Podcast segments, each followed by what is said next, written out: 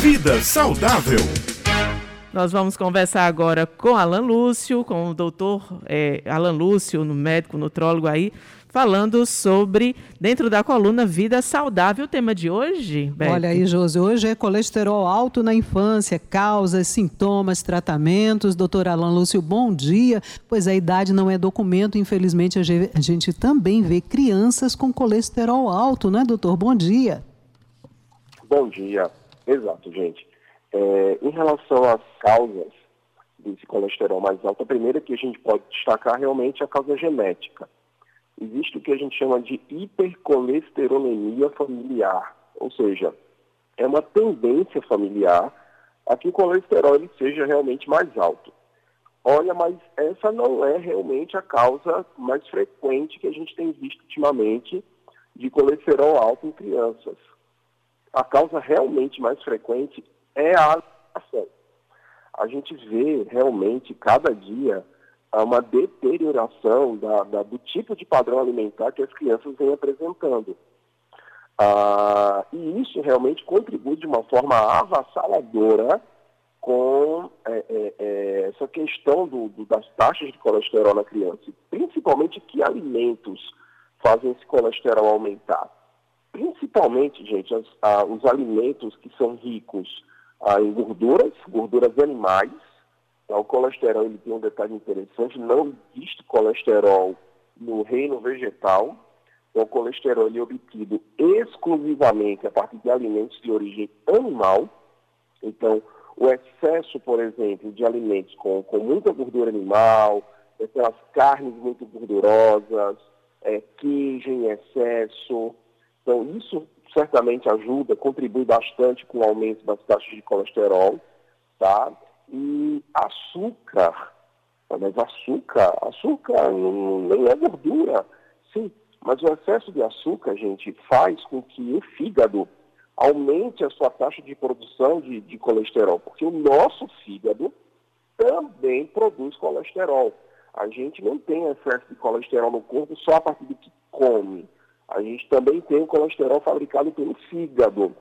Então, nesse contexto, a partir do momento que você come muito açúcar, também vai fazer com que haja um aumento no colesterol do corpo.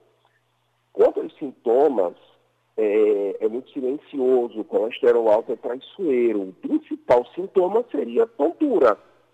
Tá? A criança ela vai reclamar de, de um pouco de tontura, tá? principalmente quando faz a, a movimentos mais rápidos, mas olha, nem muitos outros sintomas além desses daí, não.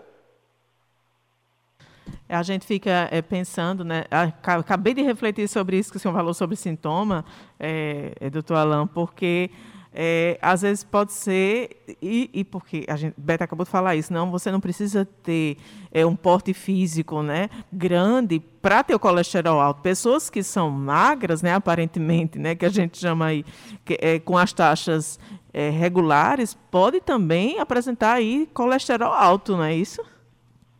Exato, exato. Não necessariamente o colesterol alto está diretamente atrelado a situações de sobrepeso e obesidade você pode sim nem ter sobrepeso, nem ter obesidade e ter o colesterol alto.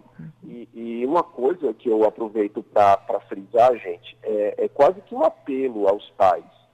Pais, acostumem o paladar de vossos filhos.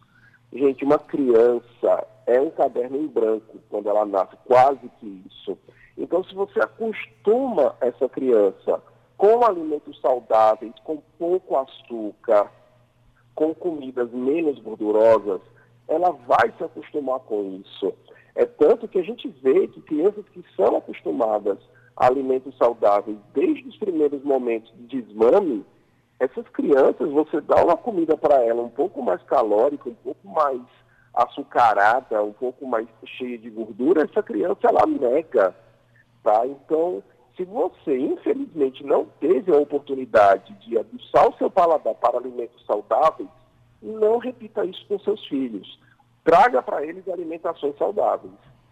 E lembrar também os papais e mamães que é bom tirar as crianças um pouquinho da frente da televisão, gastar caloria, gastar energia com atividade física, né, doutor? Isso, sem dúvidas.